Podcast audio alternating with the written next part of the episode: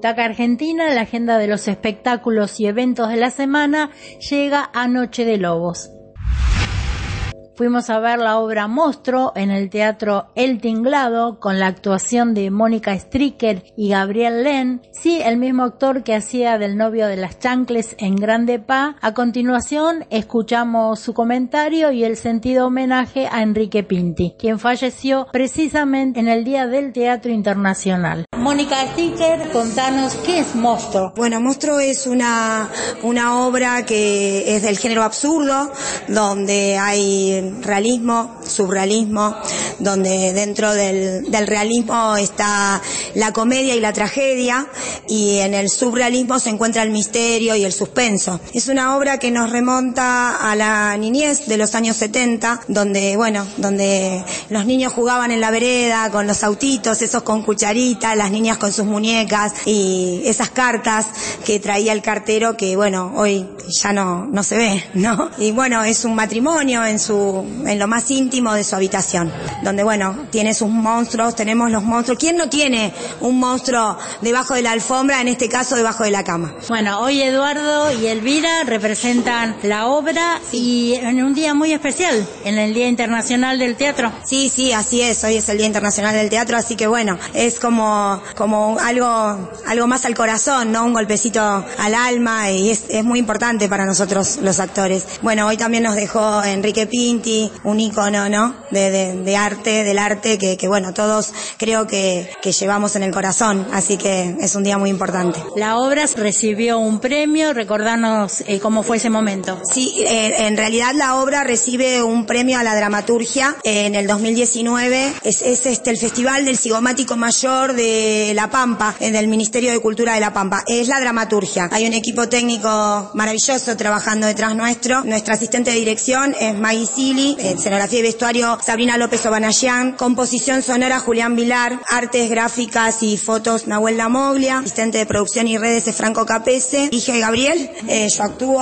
hago la producción ejecutiva, obras de Emilio Ferrero. En honor a Enrique, hoy conmemoramos, decíamos, ¿no? Sí, yo le dije, sí, Conmemorábamos, porque no es para ponerse triste, porque hay una inmensa alegría que él nos dejó con su arte, con su impronta, con todo lo que nos dijo y con todo lo que nos enseñó, sobre todo a los jóvenes somos más jóvenes que él. así que para mí es una conmemoración. Él vivió toda una vida larga haciendo muchísimo, nos dejó un legado enorme, un amor por el teatro. Y bueno, eh, es chiquita la anécdota, yo lo fui a ver a Salsa Criolla, que la fui a ver cinco veces. Mm. Y la última vez eh, le pedí, por favor, este, poder ir a saludarlo, porque a la salida era muy difícil, ¿se acuerdan que se llenaba Salsa Criolla? Era muy difícil engancharlo, él se quedaba mucho tiempo en el camarín porque trabajaba mucho, eran dos horas a full.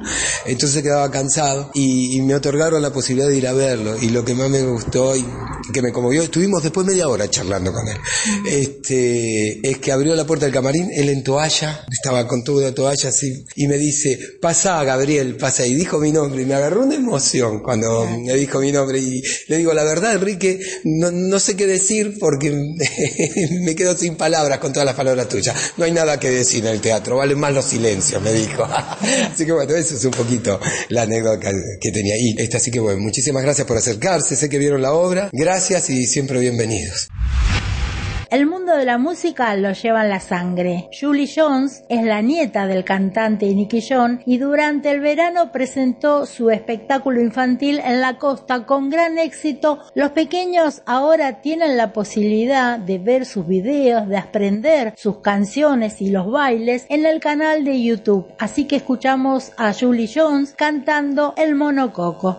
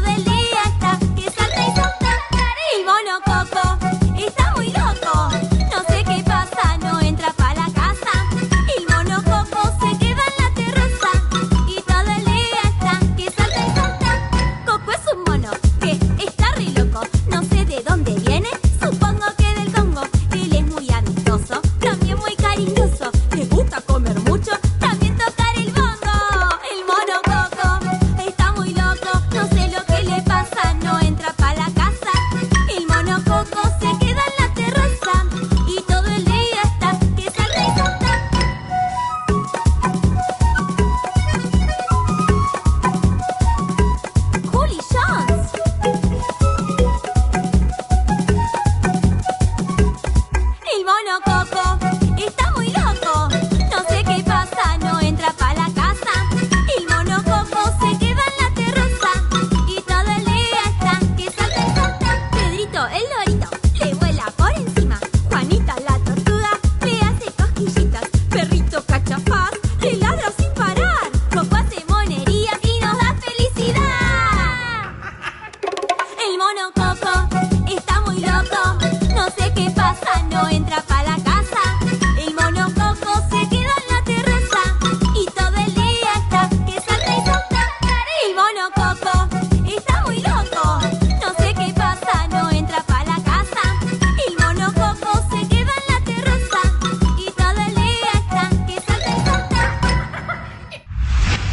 Estuvimos en la presentación de la película Borom Taxi del director Andrés Gerberov. Cuenta la historia de Mountaka, un inmigrante senegalés que llega a la Argentina. Debe realizar trabajos temporarios mientras continúa su búsqueda de un trabajo estable. Esta película va a llegar al cine Gomón y salas diversas del país el 31 de marzo.